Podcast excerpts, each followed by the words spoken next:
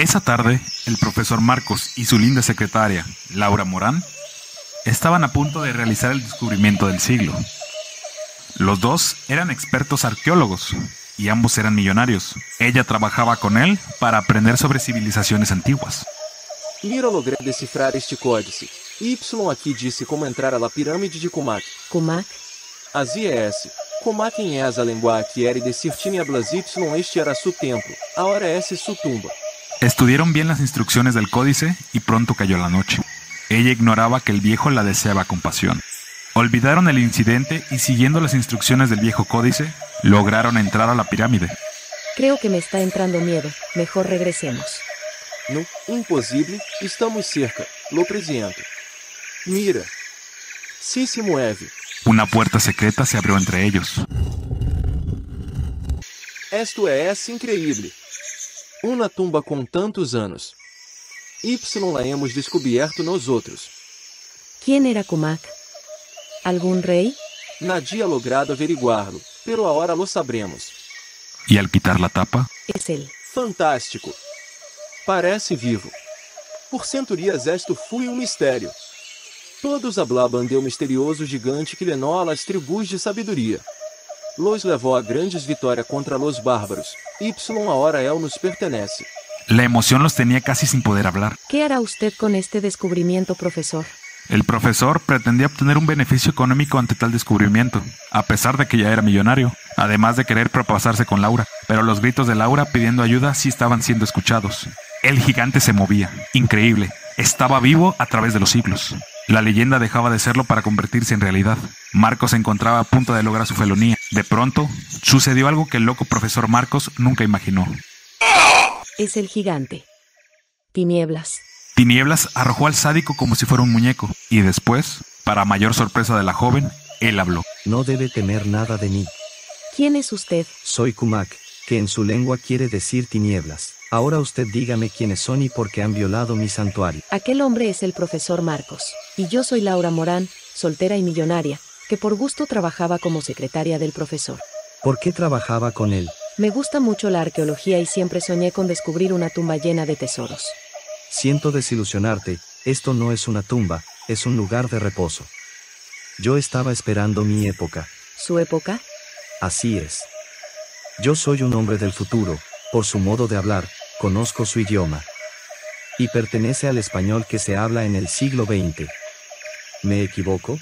No, pero si es del futuro, ¿cómo es que estaba aquí? Hace mucho tiempo viajé en el templo y llegué a estas tierras.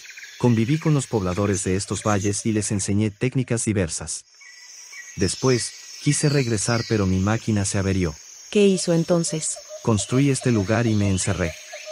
Inyecté en mi cuerpo una droga que reaccionaría al ser destapado el ataúd. ¿Por eso es que estás vivo? Así es, y aún faltan 10.000 años para estar en mi época.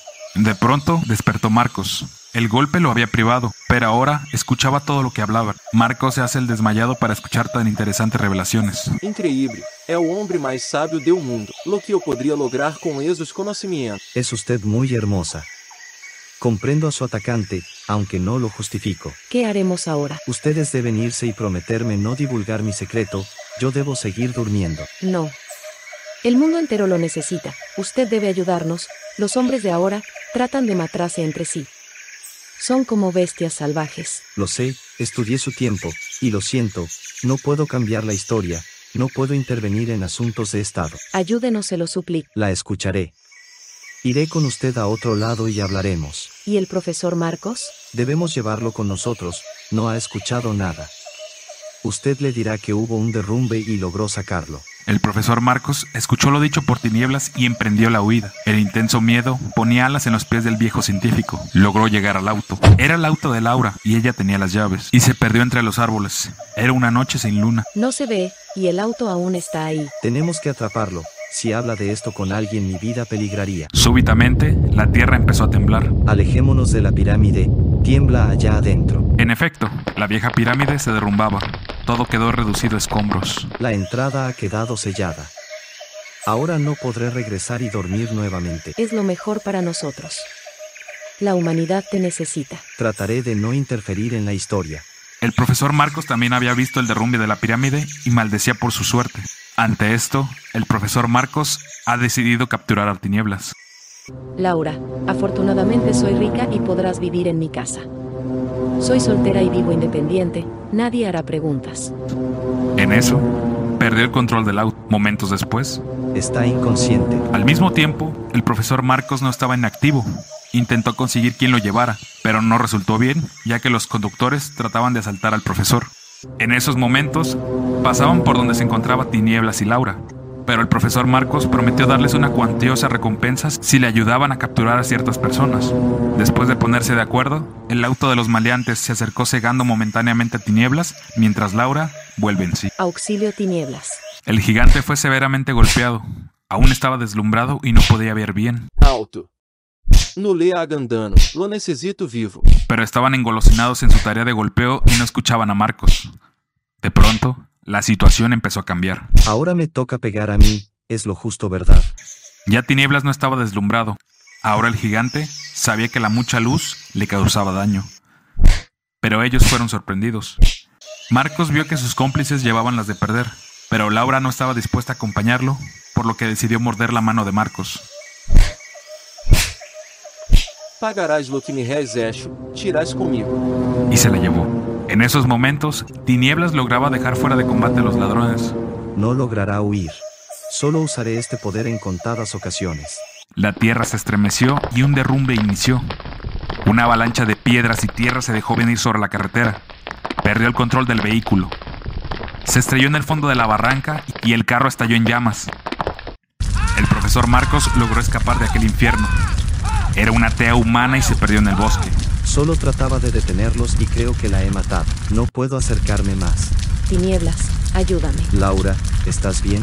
Creo que sí, solo algo adolorida. Y la peligrosa aventura terminó. Ahora el gigante tenía una amiga en ese tiempo y también tenía un enemigo poderoso. ¿Qué te pareció la historia? Espero que te haya gustado. Recuerda que también tenemos un video sobre el videojuego de Tinieblas. Aquí está en el canal por si gustas verlo. Te dejaré una tarjeta para que lo puedas ver. Recuerda comentar, suscribirte y compartir este y otros videos que tenemos aquí en el canal. Recuerda seguirnos en Spotify y Facebook como Leyendas Enmascaradas. También recuerda escuchar el programa de radio Alto Rendimiento y Ahora los Deportes por el 107.9 de FM o por la página de Facebook Radio UDG Ocotlán, todos los jueves en punto de las 7 de la noche.